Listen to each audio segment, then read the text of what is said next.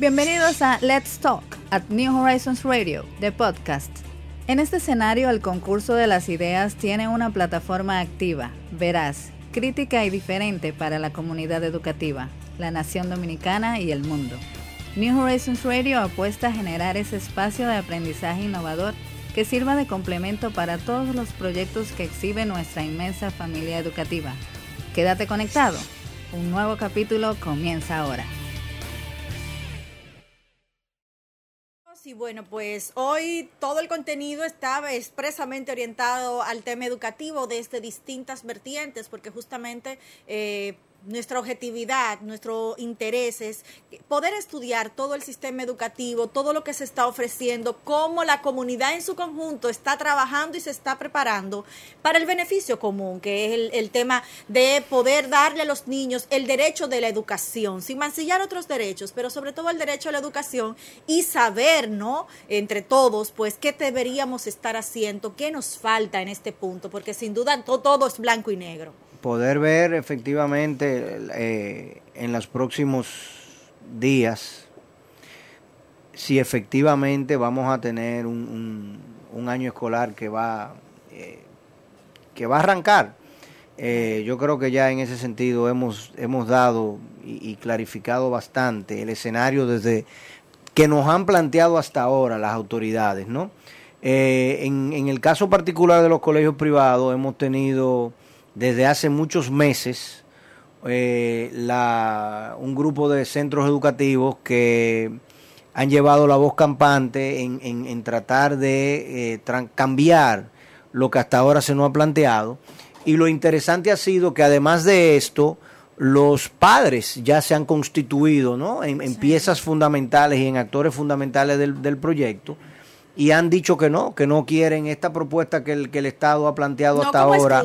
Eh, no, no es lo que ellos pretenden, obviamente.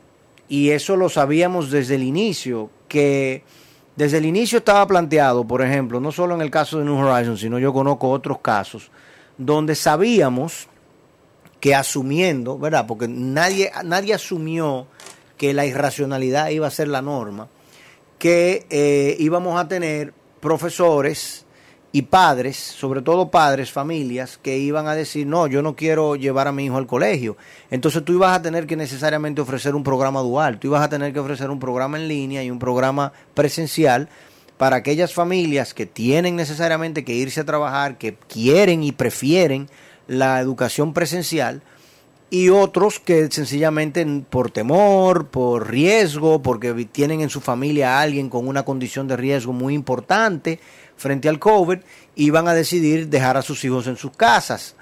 Pero esa no ha sido la norma, o sea, todo lo contrario, se le ha privado del derecho fundamental a la educación a toda la población dominicana y no se le ha permitido a los padres, ni siquiera a los padres que pagan por el servicio educativo, se les ha permitido que le brinden ese servicio educativo de la manera que ellos han pagado por él.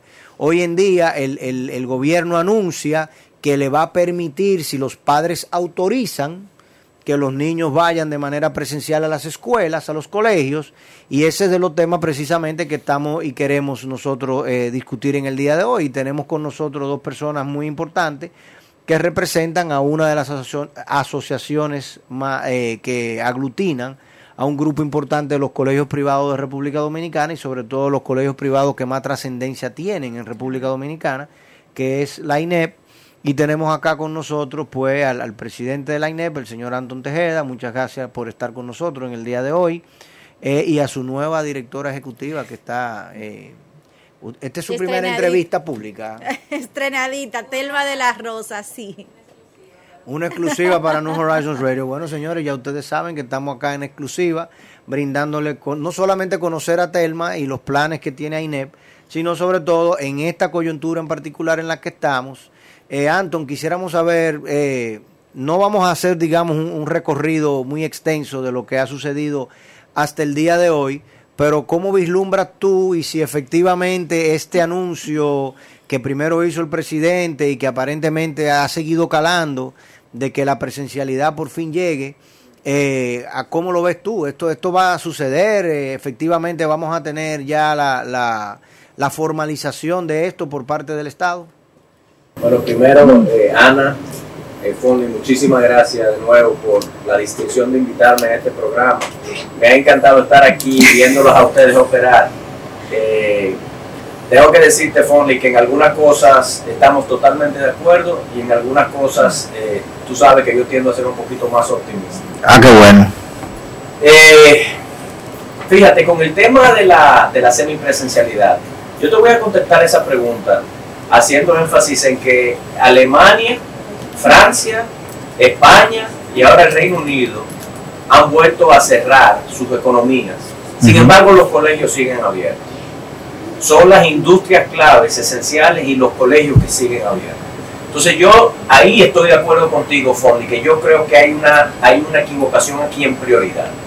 Y la prioridad, si fuese la educación en este país, los colegios estarían abiertos, eh, como en otros países. Eh, sin embargo, bueno, esa no es la realidad que vivimos. Nosotros hemos estado empujando ya bastante por eh, una semipresencialidad de dos o tres veces a la semana en el nivel inicial, porque también estoy de acuerdo con Fonny en ese aspecto. Los niños de 10 años para abajo, es muy, muy difícil la educación virtual sea efectiva. Eh, y también, como dijo Fondy, tengo que decir, estoy diciendo todo lo que estoy de acuerdo con Fondy para después decir lo que no estoy de acuerdo. Eh, también nosotros le hemos dicho al, al, Ministerio de Educación que como sector educativo privado estamos dando clases virtuales desde el 28 de agosto y ya con la experiencia vivida podemos decir sin duda equivocarnos de que el nivel inicial es un, es un tema que debemos prestar atención y analizar una evaluación de riesgo-beneficio, riesgo de la infección versus el beneficio que van a recibir esos niños en la semipresencialidad, para no decir la familia. Eh, contundentemente o, concretamente respondiendo a tu pregunta, eh, yo creo que hay mejor chance ahora a partir de noviembre 2 de que nos permitan la semipresencialidad, porque creo que el gobierno quería esperar que empezara el sector educativo público. Eh, por lo menos ese... ¿Y, y, qué, y, cuál es la qué cambia con relación a eso? porque ahora sí, antes no. Yeah. Yo creo que es un tema político, y yo creo que ellos no ah. querían eh, evidenciar que el sector privado sí puede y el sector público no creo que está en condiciones de hacerlo. Esa es la, esa es la realidad. Pero entonces, ah, siguiendo tu línea de argumento de que es un tema político y fue una debilidad política el, posponer la, el inicio del año escolar público hasta el día 2 de noviembre, si a partir del día de hoy tú tienes eh, las clases por canales de televisión y radio, pero en los colegios privados tú puedes ir al colegio privado, ¿no estás mostrando la misma debilidad? No, no, no entendí tu pregunta. Repíteme otra vez. ¿Cuál, ¿Cuál debilidad en términos de ir al colegio privado? No entendí eso. No, no, no, no. La debilidad es del Estado. El Estado no estaba en condiciones, o digamos, tenía un miedo intrínseco a eh, la propagación del virus, un desconocimiento, una falta de capacidad eh, eh, logística y operativa para poder manejarlo en caso de que se le saliera de las manos, digamos, todas esas variables, ¿no? Entonces, ante esa situación y ese nivel de incertidumbre, sencillamente dicen, oye, todo el mundo quédese quieto y vamos a ver si analizamos esta situación a mediano plazo. Entonces dijeron, vamos a definir el día 2 de noviembre y vamos a elegir el 2 de noviembre, pero no vamos a elegir el 2 de noviembre para, habiendo evaluado los actores que lo han hecho, que fue lo que tú planteaste, decir, miren, en base a la evaluación de los que lo han hecho, lo que lo hicieron en marzo, en abril, en mayo, en junio, y lo que lo han hecho desde el 24 de agosto, vamos a corregir y modificar para el sector privado y para el sector público. No, lo único que se ha dicho es que a partir del 2 de noviembre they're going to play catch up. O sea, van a tratar de alcanzar a los privados que desde el 24 de agosto estamos de manera virtual. Entonces, esa debilidad no se corrige. Entonces, ¿por qué tú entiendes que dejando esa debilidad y mostrando esa cara, ahora de repente las cosas van a ser diferentes? Bueno, yo creo que tú lo dijiste ahorita, hay una presión de otros actores. Están los padres ya Correcto. en el argumento, ahora presionando los, las mismas asociaciones de colegios están presionando. Sin embargo, yo quisiera hacer un, un, enfoque, algo que tú dijiste, que me parece importante como nación, que todo aquí lo hablemos, y es por qué el sector educativo privado sí se pudo preparar de marzo en adelante. Y sin embargo, el sector educativo público empezó a prepararse hace 30 días con 40 horas de entrenamiento para los profesores, cuando sabemos que esto es un entrenamiento continuo.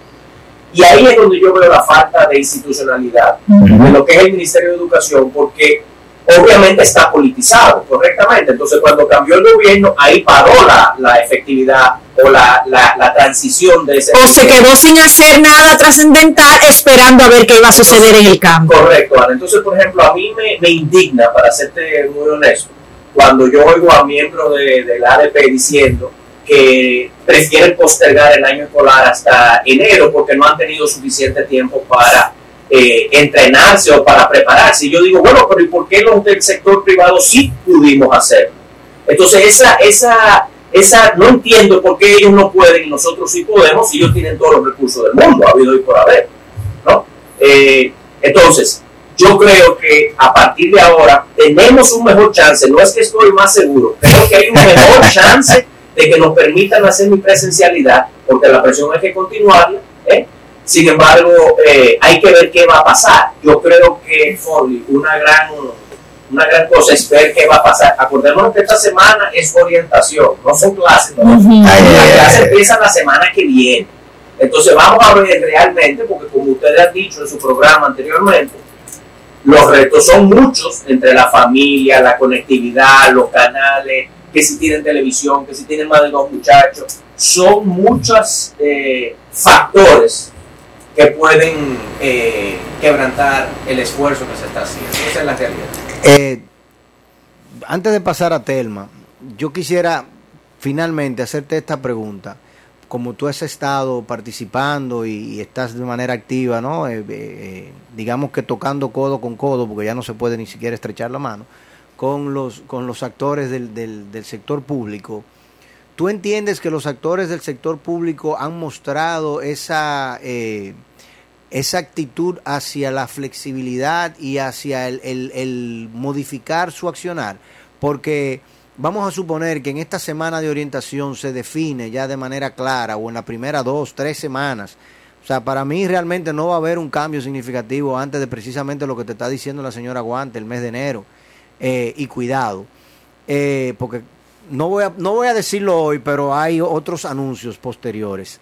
Eh, Tú entiendes que, ah, mira, no se pudo realmente arrancar con, con, los niños de menos de 10 años.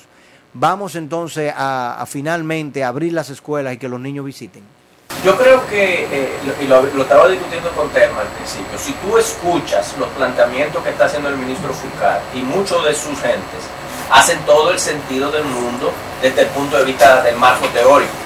Están asistidos por el PNUD, están asistidos por UNICEF, o sea, eh, Educa los está orientando también, o sea, están diciendo... Que yo sepa, Educa nunca ha dado clase. ¿Perdón? Educa nunca ha dado clase. Bueno, ni está ni está estructurada para eso ni esa es su función. El PNUD tampoco y UNICEF tampoco. Sigue. Ahí estamos de acuerdo. Entonces, que tú y yo estamos de acuerdo. Pero yo te estoy diciendo que ellos tienen ese argumento. Claro. Y el argumento hace sentido. Pero es que si tú te juntas, si tú te, no, óyeme, yo yo necesito yo necesito yo necesito ir a la guerra y necesito aviones de guerra para ir a la guerra y contrato un grupo de mecánicos de vehículos que han que le ha ido muy bien en Fórmula 1 y como estoy con un grupo de Fórmula 1, yo tengo a Mercedes-Benz, yo tengo a McLaren y yo tengo a Ferrari, me va a ir súper bien en mis aviones de guerra. ¿En serio?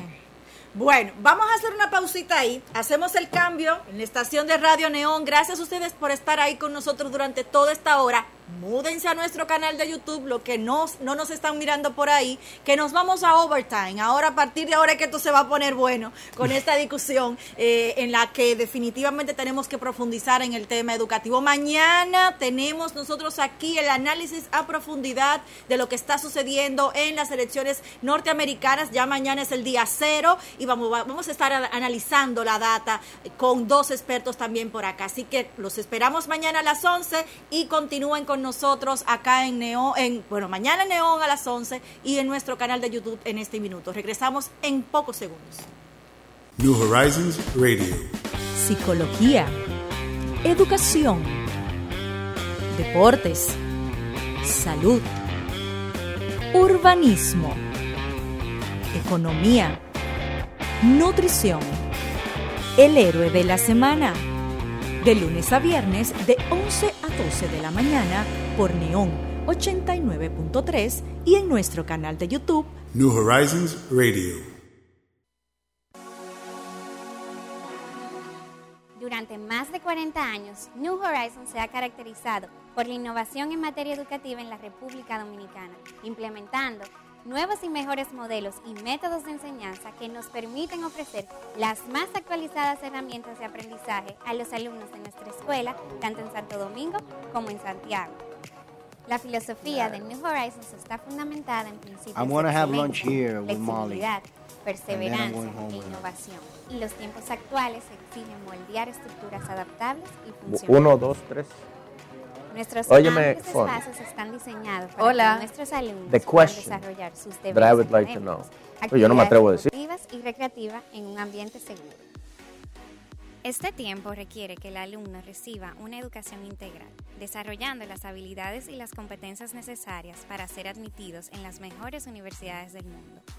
Forma parte de la familia New Horizons. Admisiones desde los nueve meses de edad. Colegio Bilingüe New Horizons. Our strongest conviction is academic excellence. Just sign New Horizons. ¿Y tú? New Horizons Radio. Bueno, y Halloween aquí- ya pasó, ¿verdad? Estése quieto, estése quieto. Señores, ah, bueno, en este overtime, ahora que se pone Ay, interesante cuánto este, este Ay, que hoy es el día de los difuntos, sí, hoy salen los, los bones y los calacacatas. todas las cosas. Dejamos antes Ey. de la pausa una inquietud en el aire, ¿no? Y que el señor Antón, bueno, pues antes de pasar con Telma, bueno, pues tenía su respuesta por acá. Señor Garrido, retome, por favor. No, yo, yo estoy esperando la respuesta por parte de Antón, dime. Mira, yo, yo, yo- sé, es, un, es un- una muy buena analogía que tú haces. Ajá. Eh, y se me dificulta debatirte cuando estoy eh, de acuerdo contigo. eh, porque Pues tú- porque, no, no, porque tú y yo somos educadores. Sin embargo, hay que preguntarse, bueno, pero el Ministerio de Educación entonces ha buscado la asistencia del PNUD, de UNICEF, de est- eh, estructuras como Educa aquí en el país por alguna razón. ¿No? Sí, y se por- supone son y por se supo- razones, pero no son necesariamente razones que favorecen ni que... Pero es un tema de transparencia. Para, yo creo que primordialmente, Fonley, es para eh, un tema de transparencia y funcione o no, creo que eso hay que felicitárselo al ministerio, al ministro de Educación porque está haciendo algo que, That's na- not good que- enough. que no era obligatorio. That's not good enough. bueno. Pero hold on a minute, that's not good enough. Pero Eh, es- o sea, el hecho de que tú me enseñes la, la cirugía no significa que el paciente va a salir vivo. No me, no me- o sea, eso, una cosa no igual a la otra. Yo prefiero, el, yo prefiero el médico que entra y dice, no, usted espéreme aquí afuera. Y cuando salga, el niño, el niño está vivo. ¿Entiendes? Yo, los, 45, los 47 minutos más largos de mi vida fue cuando a mi hija la pusieron bajo anestesia Sí. por, por una fractura de brazo. Y yo no estuve ahí mirando lo que el médico estaba haciendo, pero yo conté cada segundo de esos 47 minutos. Y yo no sé si le apreté la mano a mi esposa lo suficiente, pero creo que le rompí varios huesos de la mano, eh, esperando que ella saliera de esa cirugía. Y cuando salió, salió con su bracito perfecto. Y yo no la vi la cirugía. Entonces, el hecho de que sea transparente no me significa nada. O sea, aquí nosotros hemos, nosotros hemos aceptado, nosotros hemos aceptado como bueno y válido siempre que la clase política se reúne, que la clase política pone a todo el mundo a participar y que por eso lo hacen bien. No, eso no es suficiente. Tú me juntas 20 ignorantes en una mesa y tú no vas a sacar conocimiento y no vas a sacar nada positivo de eso. Eso no significa nada. El Consejo Nacional de Educación, que tú participas en él, tú lo sabes bien. 34 personas de las cuales ahí no se, no se negocia nada, ni se logra nada. Entonces, el hecho de que sea transparente solamente significa que tú no eres capaz de hacerlo con la puerta cerrada. O cuando tú vas a tomar una decisión en tu oficina, tú abres la puerta y se lo publica a todo el mundo. No, usted se sienta y toma sus decisiones. Y tiene la autoridad y la responsabilidad sobre lo que usted decide. Entonces, no es suficiente, ni me venga con eso de que, ah, porque yo lo estoy haciendo transparente y la transparencia es la que gobierna. That's not good enough. And actually, that's not what we need. Bueno, eh, eh, vuelvo y repito, puedo estar de acuerdo contigo en algunas cosas, pero esa es la realidad de cómo se está, cómo está funcionando. Te guste o no, así es como está funcionando y así es como se está haciendo para un, que no me para, gusta. para, para una inti- para un grupo ¿eh? que tiene 70, 75 días en el poder, llamémoslo así, que están aprendiendo eh, on the fly. Tampoco, Eh, tampoco es, es razonable eso. Y no acepto esa excusa. Porque cuando usted se postuló para una posición, se suponía que usted se postuló porque usted sabía lo mejor que el que estaba. Entonces tú no te puedes postular para presidente ni para ministro y decir, ay, yo no sabía cómo era Pero el esto". plan, el plan No, ellos, el- plan, no. digo, yo no voy a defender el gobierno porque no soy partidario del gobierno, pero déjame decirte, el plan que él ha esbozado a ti no te gusta, pero el plan está esbozado y dentro de ese plan Pero está no la es que a mí no me transparencia. gusta. No, pero que excúsame, pero que tú dices que no, No. Que, que no funciona, pero está el plan ahí. No, pero perdóname, perdóname. No es un asunto de, de, de particularidades, porque no es que le guste a Fanny Garrido, ni a Anton, ni a Margarita Hensen, ni que le guste a Milagro Ortiz. No, no se trata de eso. Porque no es que nos guste. Es que está harto demostrado. Tú mismo has dado el mejor ejemplo del mundo. Tú abriste dando el mejor ejemplo y con la mayor contundencia del mundo. Tú dices, óyeme, Europa está cerrando de nuevo porque tiene un brote de infección y no cierran las escuelas y los colegios. Austria, Alemania, desde el mes de abril, ellos cerraron 15 días y a los 15 días dije, para analizar el virus, para analizar la enfermedad, y tan pronto se dieron cuenta del perfil infeccioso y de lo que se trataba, inmediatamente dijeron, no, espérate, esto no es con los niños. Esto no es con los niños y como no es un problema de transparencia y no es un problema de quiénes están en la mesa sentados, sino que es un problema social de, de- de la envergadura del país, porque tú estás poniendo en juego la nación. Porque que cuando tú le, cuando tú hagas, cuando tú le tires para atrás cuatro, cinco, seis años a la educación dominicana, tú estás literalmente mutilando una generación una generación de dominicanos que mañana van a ser horribles consumidores, van a tener severos problemas para entrar a accesar a un mercado laboral del cual ya ellos están totalmente desfasados. Entonces, no es que me guste a mí y te guste a ti, es que tenemos evidencia empírica, o sea, data, pruebas. Cuando tú, cuando la sociedad de pediatría de los Estados Unidos, de Francia, de República Dominicana, la sociedad de infectología de República Dominicana te dice que no, que no se puede, que el daño que tú le estás causando a la juventud dominicana supera con creces la- el potencial riesgo de que un niño se infecte. Y se, porque, ven acá, yo hice ese dato aquí en el colegio, tú no lo has hecho allá en el St. George. ¿Cuántos niños tuyos han tenido COVID? Eh, no tengo el dato. Tú no tienes el dato, No. haz el ejercicio. Aquí es un 16%. De, Un- toda, de, de toda- toda la población escolar, el 16% de los niños se han hecho la prueba y han salido positivos al COVID. Ah, yo voy a hacer. No, no lo había hecho. Debes de hacerlo porque eso es lo que la Sociedad de Infectología nos ha dicho que debemos de hacer para que los niños vuelvan al aula. Porque en cada aula, si tú pones en cada aula un niño por cada tres que ya tuvo la enfermedad, tú estás garantizando la inmunidad de manada que tú necesitas dentro del aula. Sí. Entonces, el 16% de los niños de New Horizons ha tenido COVID y no estaban en el colegio y les dio la enfermedad porque los padres salen, porque la nana sale, porque el abuelo sale y porque ellos salen, porque van al mall, van al parque, van a cualquier otro sitio menos a la escuela. Entonces, no hay argumento válido más que eso. Una falta de visión, una falta de transparencia, porque no es que tú estás siendo transparente, tú me estás enseñando la cara que tú me quieres enseñar.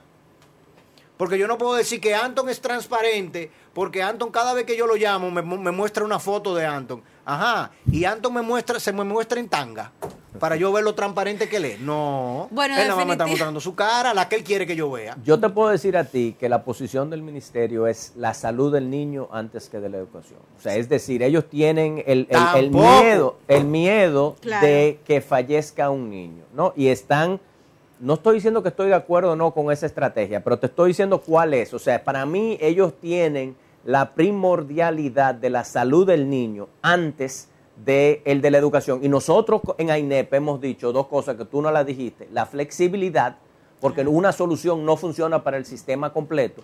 Y la otra es que tenemos que aprender a convivir con esta, con esta infección, con esta enfermedad. Eh, Fonley lo dijo relajando ahorita, que en el 2024, si seguimos así, va a, venir, va a volver la presencialidad. Y yo sé que él está siendo sarcástico. No, I was not. Bueno, pero yo Yo estoy te de voy a explicar Yo fuera del aire por qué. No, yo sé, yo sé, No, no, no, pero te yo, estoy preocupado de que así sea. No, no, yo te voy a explicar fuera del aire el por qué y las razones van mucho más allá de lo que vamos a enfocar en este programa hoy, porque es un asunto sociológico y antropológico, el por qué va a ser en el 2024 que el sistema educativo, no dominicano, el sistema educativo probablemente a nivel mundial va a volver a sentir la presencialidad plena.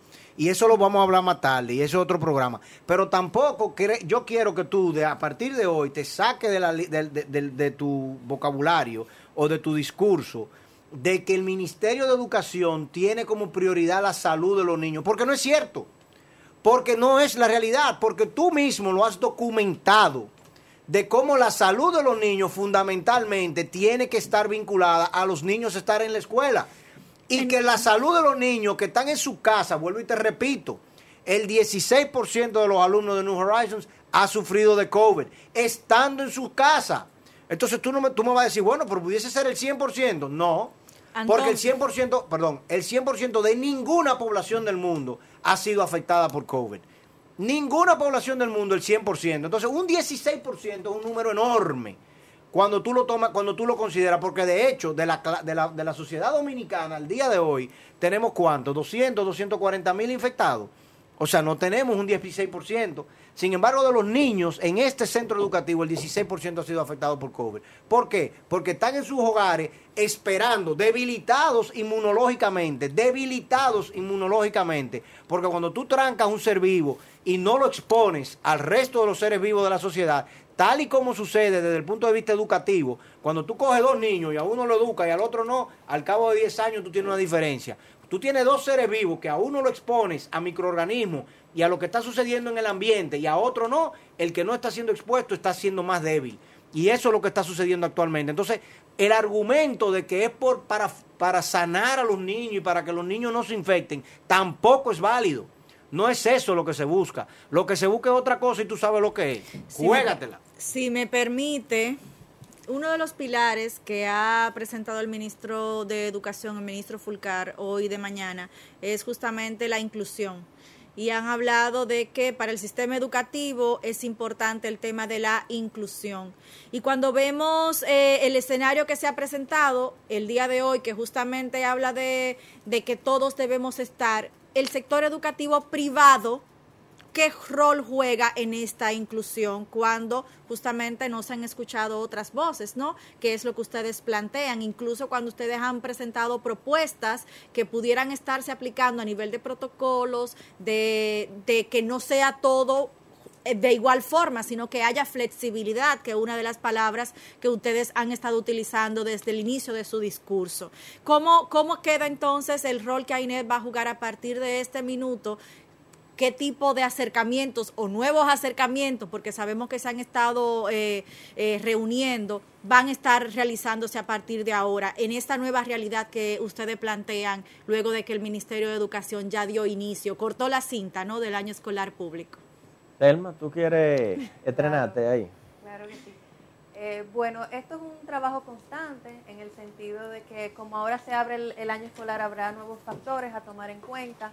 Em, desde AINEP estamos eh, trabajando de cerca con los, con los preescolares, con, con, los colegios regulares, porque entendemos, como resaltaron ustedes, e incluso la, la misma viceministra Ligia Pérez en, en el evento de la semana pasada, lo dijo, que, que no funciona, que no es lo ideal para, para, los niños pequeños. Entonces, hay que enfocarse en ese grupo eh, porque no está funcionando. Eh, vamos a tener problemas de salud emocional, incluso sería bueno consultar a las sociedades de psiquiatría para ver el impacto que esto va a tener en, en los jóvenes. Eh, salió incluso ahora un estudio de la BBC que dice que esta generación es la que va a tener el coeficiente intelectual más bajo en comparación con sus padres. Entonces, si no queremos ver ese tipo de problemas en el futuro, hay que concentrarse en la educación inicial, por lo menos darle la, opción a los padres. Y nosotros estamos listos para la eh, eh, semipresencialidad en los diferentes niveles, pero eh, la verdad es que el ministro de Educación vela por el sistema de manera integral, no solamente el sector público, sino el sector privado.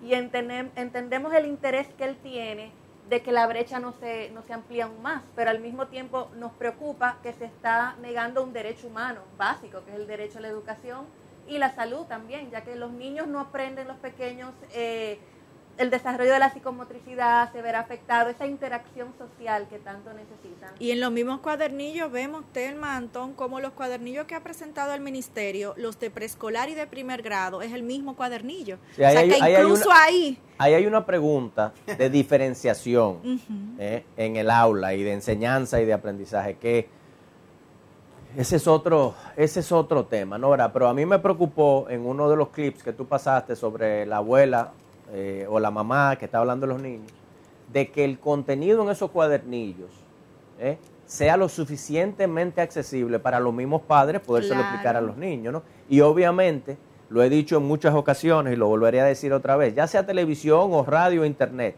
mientras más joven es el niño, más acompañamiento requiere. Claro. Y es acompañamiento de alguien explicándole la situación. Entonces no es solamente acompañarlo.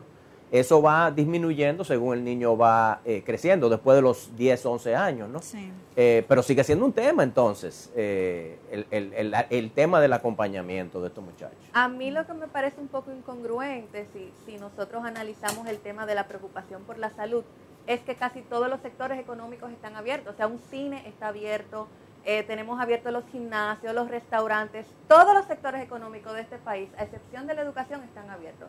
El argumento, bueno, el niño va al colegio, se puede enfermar, llega a la casa la abuelita, bueno, pero se queda con la abuelita porque la mamá tiene que salir a trabajar. Que o de sea, igual estamos en manera- lo mismo.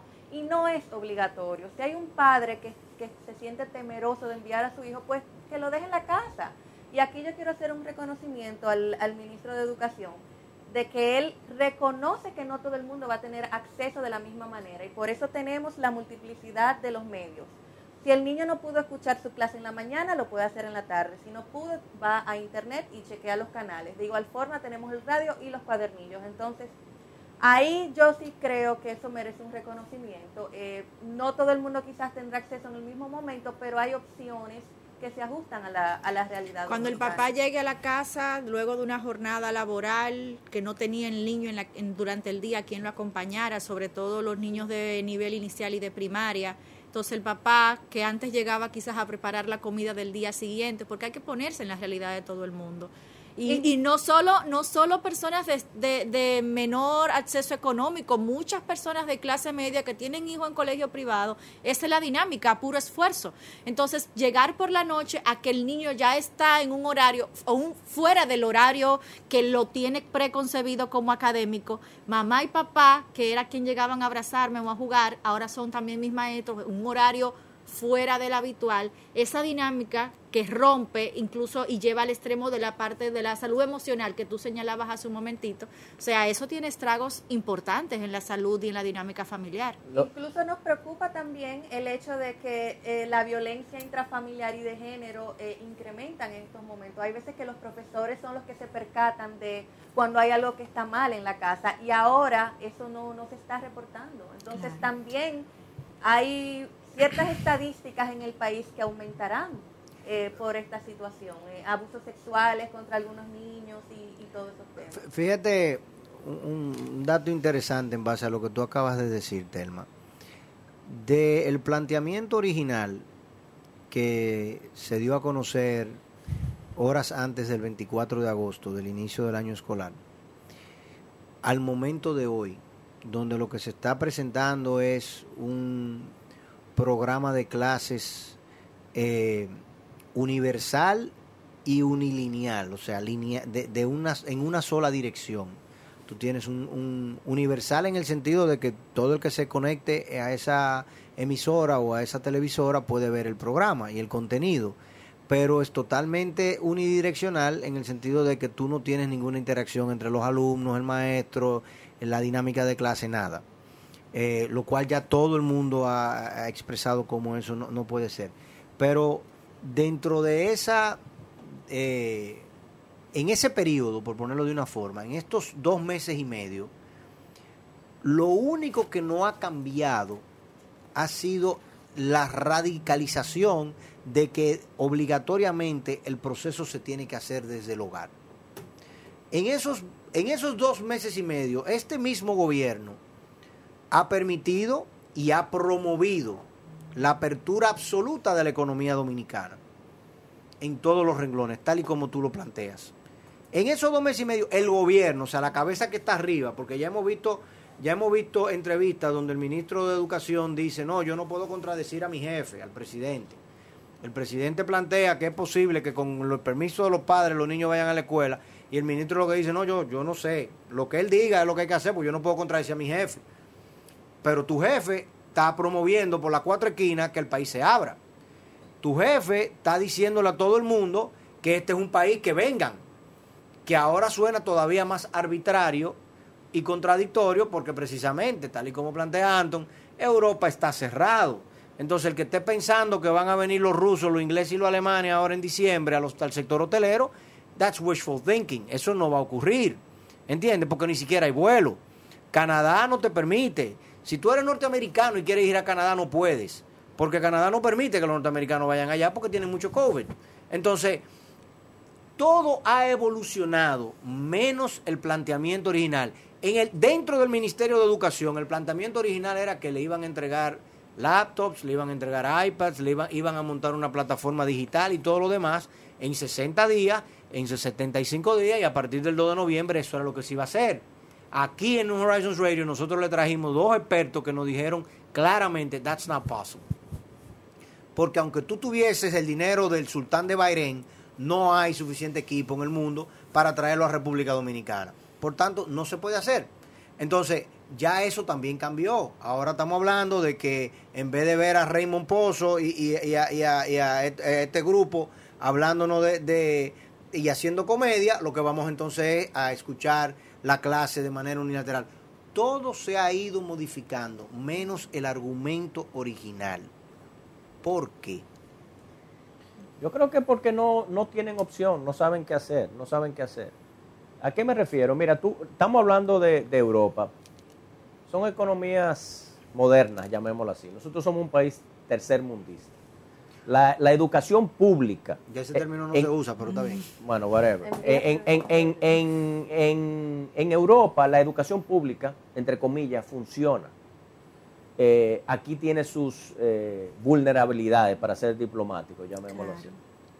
Entonces yo creo que no es justo, yo hago la comparación, pero tenemos que tener un granito de sal y decir, óyeme, no es exactamente lo mismo.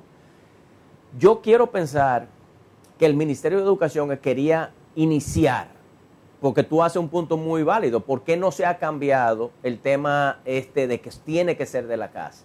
Yo creo que simple y sencillamente por la magnitud de la logística involucrada, del ADP, de los papás, de los mismos estudiantes, tratar de arrancar, por lo menos tratar de arrancar.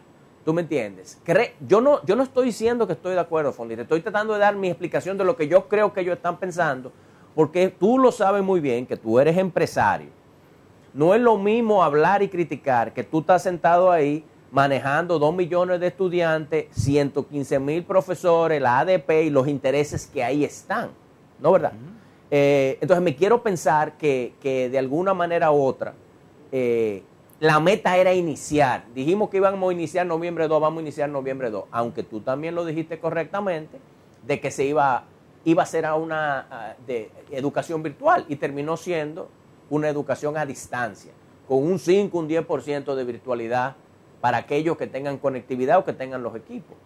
Eh, pero es, es realmente, si, si somos honestos, es un tema sumamente complejo, que si yo fuese el ministro de Educación o yo estuviera sentado ahí, no estoy seguro qué otras cosas yo haría, ¿eh? porque creo que él ha hecho, o su equipo ha hecho, algunas estrategias que me hacen sentido. Ahora, del dicho al hecho, si realmente lo va a poder llevar a cabo, porque tú lo sabes, son los profesores, al fin del día, son esos profesores. Cuando yo veo un video de esa profesora, ok, es una de 100 mil de la ADP, ¿no verdad? Me preocupo, porque si los profesores no tienen ese soporte y no se sienten en confianza, hasta ahí va a llegar el programa. Claro. Pero es que, es que lo que tú dices, perdóname Ana, lo que tú dices es todavía me le, me le brinda, me le echa más leña al fuego. Porque analízalo sencillamente con toda la tranquilidad del mundo, tal cual tú describes un sistema educativo complejo, masivo, enorme, que siempre lo hemos discutido. Y podemos tener diferentes visiones de, de cómo romperlo, how to break it up y how to make it more efficient. Eso lo podemos discutir. Pero precisamente, si yo tengo un, un- un paciente que me llega con varias heridas, ¿eh? el médico tiene una herida punzante en una pierna, en un brazo, en las extremidades. Ah, pero le está afectando, le está afectando un, un vaso eh, eh, eh, vascular grande. No. No te olvides Entonces- que al sector educativo privado nos permitieron empezar agosto 28, que fácilmente, Fonli. No, pero nos en línea como tú lo prohíbes. ¿Eh? En línea como tú lo Pero vamos a suponer. No, no, no, pero, eh, eh, eh, ellos, todo aquí en este país es posible. Ellos te hubieran podido decir a ti, Enforcement, óyeme, el, pero- el- el- los colegios privados no pueden arrancar hasta noviembre 2 para mantener esa equi- equidad y todo el mundo arranca No, junta. y ahí hubo un poquito de flexibilidad. No se le de puede, no le puede quitar mérito. Pero es, que no Sí. temo- pero es que no estamos hablando de eso. Es que eso no está en debate. No es ese el debate. Yo estoy hablando de el sistema educativo, cómo ponerlo a funcionar en medio de esta crisis epidemiológica que estamos viviendo. ¿eh? Si tú me dices que es un cuerpo complejo y que es un cuerpo que tiene varias heridas, lo lógico es que tú atienda la herida importante primero y luego vayas atendiendo las menores. O sea, nadie le entra, el tipo tiene heridas en su caja torácica y también tiene en las extremidades y la, y la gente van a atenderle el, el- punzón del, del pie al mismo tiempo. No, no, espérate, yo tengo que primero atender el corazón, pulmones, hígado y después entonces vámonos con lo otro. ¿Entiendes? Pero resulta que la estrategia planteada es una estrategia centralizadora, es una estrategia eh, multiplicadora del problema y de las dificultades y que solamente garantiza un nivel de complejidad mayor. Entonces tú dices, pero ¿cuál es el objetivo finalmente? Porque tú tienes poblaciones aquí en República Dominicana que está documentado en todo el país, donde eh, ese, ese eh, eh, reportaje que hizo Alicia Ortega en Asua, eh, en, en el este, hay miles de, de zonas del país donde real y efectivamente no hay epidemia, no hay contagio. Entonces era más sencillo decirle a esos padres y a esas escuelas, a esos directores, señores, garanticen que haya agua y jabón, que los niños se puedan dividir. Si habían 25 en el aula, ponme solamente 10, ponme 12, hámela, en vez de tan extendida, ponme 12 en la mañana y 12 en la tarde. O sea, tú lo sabes, tú lo conoces. Y con eso tú disipabas. Pero ¿cuál es tu, cuál es recomendación entonces en este momento? Tu recomendación es que todo el La sector misma público... que ha sido desde el principio. ¿Cuál es? Dime, infórmame. Agua y jabón. No, o sea, que, el- la, que la educación pública esté abierta a una presencialidad o semipresencialidad en todos sus niveles. En todos los niveles. Porque dos cosas fundamentales van a ocurrir. La primera, brindarle a un profesor una mascarilla y un face shield, si tú quisieras darle eso, y habilitar el programa de clase, dividiéndolo en secciones, tal y como te estoy planteando, y dar lo básico. O sea, porque nosotros tenemos que plantearnos en este año, es un año de guerra. Bueno, durante la guerra nadie come filete pero tú tienes una ingesta de proteína mínima que tú necesitas. Entonces, bueno, yo durante la guerra no le voy a dar deporte, no le voy a dar tan de extendida, no le voy a dar arte, música, pero yo le voy a dar lengua española, ciencia y matemática. Punto. Hasta ahí voy a llegar. Entonces, hacer eso en estado de guerra, brindándole la garantía de que los cursos se puedan dividir, etcétera, etcétera, y donde yo pueda, donde yo pueda o tenga una situación tan crítica de contagio, vamos a suponer que, qué sé yo, en Los Frailes, en, en, Juan, en San Carlos, en, en- en Guachupita hay un brote. Bueno, pues entonces yo ahí, si no lo puedo hacer, que por más brote que haya, son 15 días, son 3 semanas, ese va a ser el final de ese tema. No hay más posibilidad de ahí. Pero es infinitamente más fácil, más sencillo, más económico, más viable y de la única forma que tú vas a salvar el año escolar es haciendo eso. Porque independientemente de que tú lo hagas, que es lo que te, te planteé al principio del programa, aunque tú decidas mañana abrir a la presencialidad y el Ministerio de Educación te diga, recibe todos los niños que tú quieras en el colegio, tú sabes muy bien que tú vas a recibir el 40% de la matrícula, el 50%. Hay un 50% de la matrícula que no va a ir, que sabes- va a decidir no ir. Sí, sí. Entonces, Yo- a esa matrícula que no va, Sí. que sean ellos los que se conecten a la televisión, a la emisora de radio y al resto. Yo lo que me pregunto es si hay algo, porque no soy especialista en el sector educativo público, yo lo que me pregunto es si hay algo en la logística eh, del transporte de los niños, cómo van al colegio, cómo a la escuela, cómo regresan, eh, dónde comen, eh, no sé, si hay algo que yo no estoy entendiendo, eh, que ellos sí saben y yo no sé, del por qué no es factible eh, hacer eso. Mi, nuestra recomendación en AINEP, tú lo sabes, ha sido una flexibilidad, pero sobre todo empezando con el nivel inicial, para, como dice el ministro de Educación con mucho orgullo, que el plan educativo que tenemos ahora, ¿cómo es que se llama el No plan? sé qué, aprendamos en casa. Aprendamos en casa, que es un plan netamente dominicano, que no es copiado de ningún país, de ninguna región. A mí me gustaría tener también una, un protocolo de regreso a clase que no sea copiado de ningún lado y podemos empezar nosotros mismos haciendo nuestro análisis de los niveles. Yo no, Y él ha hablado- yo no entiendo por qué el ministro de Educación y tú, que viajan en vehículos importados, traídos de fuera, fabricados por otra persona, no pueden imitar lo que otra persona hizo bien. Él ha hablado de que la República Dominicana sería un referente de aprendizaje y de desarrollo. Y ahí a mí me surge la inquietud justamente, no nos vamos a comparar como- con Europa, como bien ha señalado Antón, vamos a compararnos con los países de la región. Y de hecho, con esos que pudieran ser nuestros pares, hemos estado nosotros históricamente por detrás, en competencias académicas, incluso en los conocimientos que tienen los mismos docentes, que son los multiplicadores, ¿no? Del conocimiento. ¿Qué pudiéramos nosotros esperar? No vamos a poner al 2024, al próximo periodo escolar, referente a lo que se está haciendo ahora mismo y cómo nosotros pudiéramos estar en riesgo quizás de ponernos no un escalón, dos escalones más a- hacia atrás de nuestros pares en la región. Antes de que hable Anton, es importante resaltar que hay diferencias en el sector público y privado con esas pruebas eh, internacionales y diagnósticas a las que hace referencia y los profesores también. Lo que pasa es que se promedia el país, Claro. pero no es el mismo rendimiento ni el mismo nivel en el sector público y en el sector privado. Claro. Eso es así. Cuéntame, Antonio. Eh, a ver, Ana, que son tantos temas. ¿Cuál, ¿Cuál fue la pregunta específicamente? Yo planteaba justamente las decisiones que se están tomando ahora en el sistema educativo, tanto a nivel de, de lo que se le ofrece a los niños y los entrenamientos que se le están dando a los docentes, ¿no? ¿Cómo nos pone a nosotros eso en la situación país con nuestros pares de la región? Bueno, yo creo que ahí sí no estoy optimista. No, ahí sí creo que vamos a seguir por detrás. Como dijo Fonley, yo creo que este es un momento casi de guerra, eh, donde el país tiene que abocarse a lo, a lo muy básico. Y yo estaría feliz si, si logramos alfabetizar, matemática, lengua, o sea, eso para mí sería eh, lo máximo. Pero tengo mis grandes dudas de que va a ser, de que va a ser así. Eh, pero yo creo que a nivel regional vamos a seguir Hay un punto fundamental. retractado, vamos a decir. Hay un punto fundamental que tú no has tocado y es la participación del sector privado en todo esto.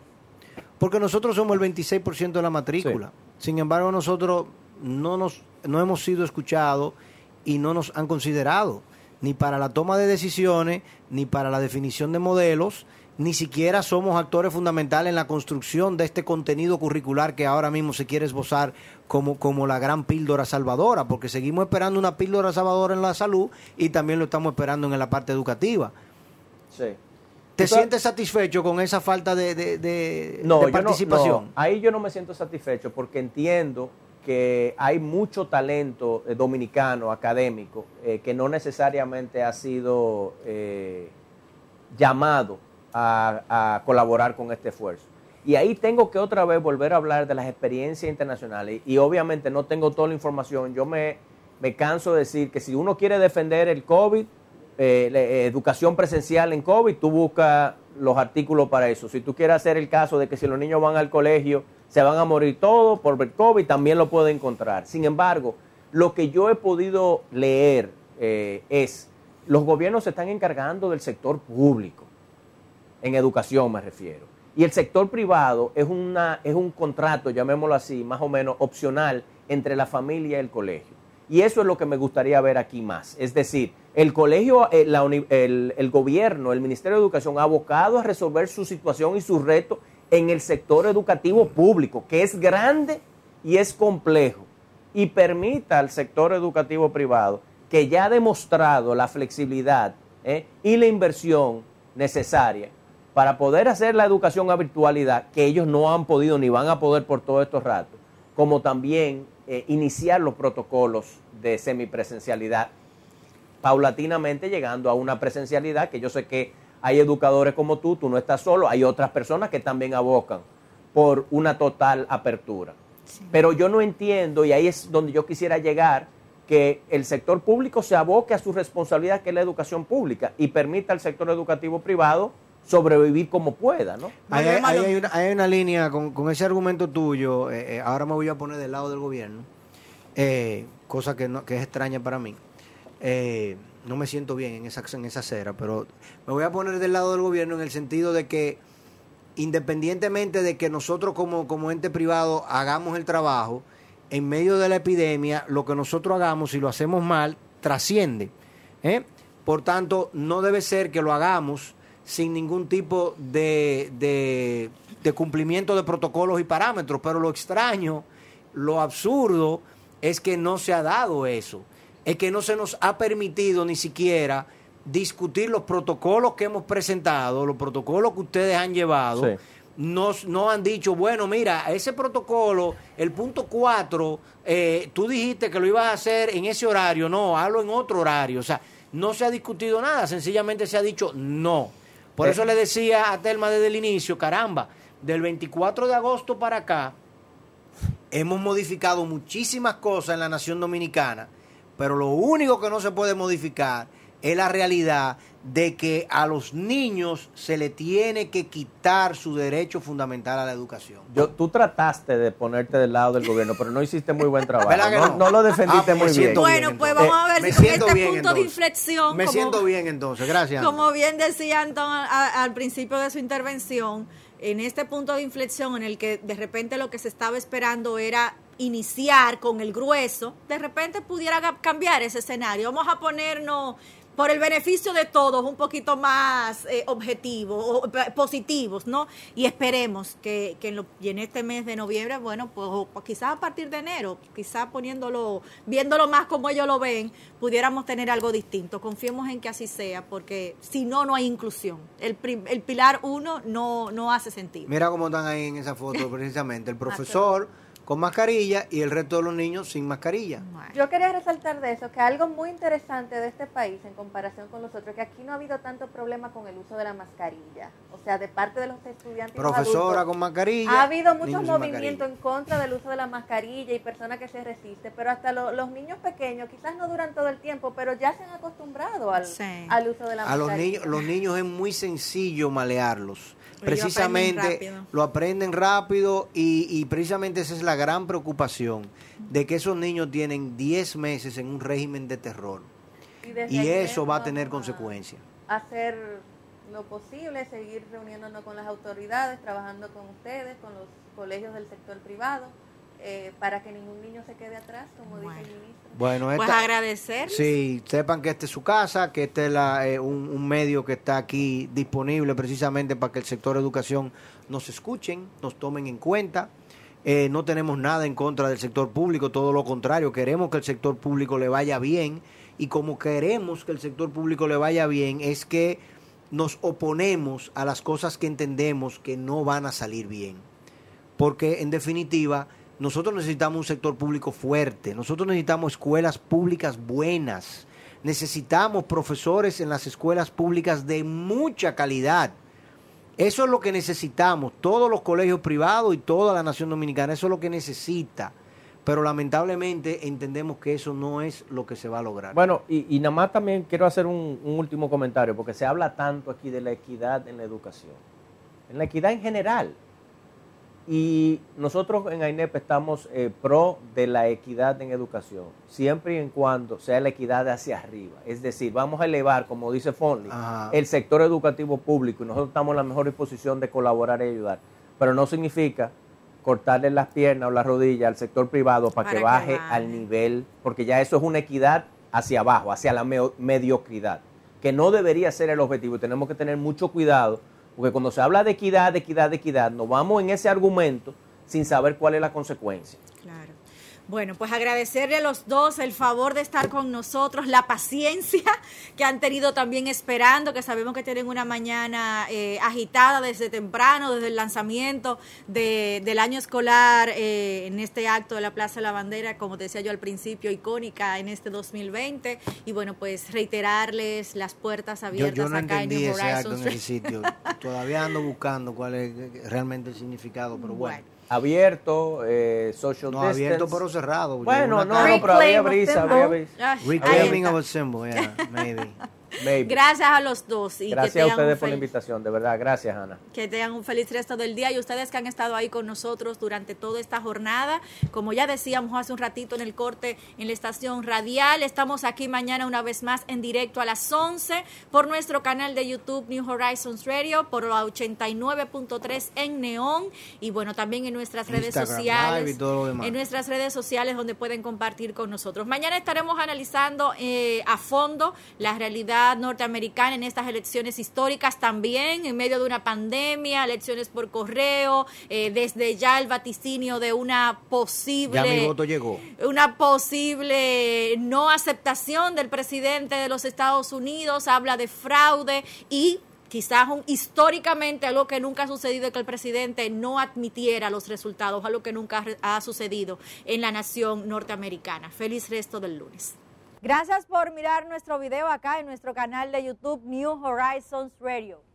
Por favor, si quieren continuar viendo todo el contenido que tenemos para ustedes, no dejen de suscribirse dándole la campanita y síganos que todos los días vamos a tener nuevo contenido para ustedes. Por favor, compártanlo con todo el mundo, hasta con esa vecina que te le cae a usted malísimo. No deje de tocarle en la puerta y usted le dice, vecina, yo vi un programa chulísimo de New Horizons Radio. Síganos.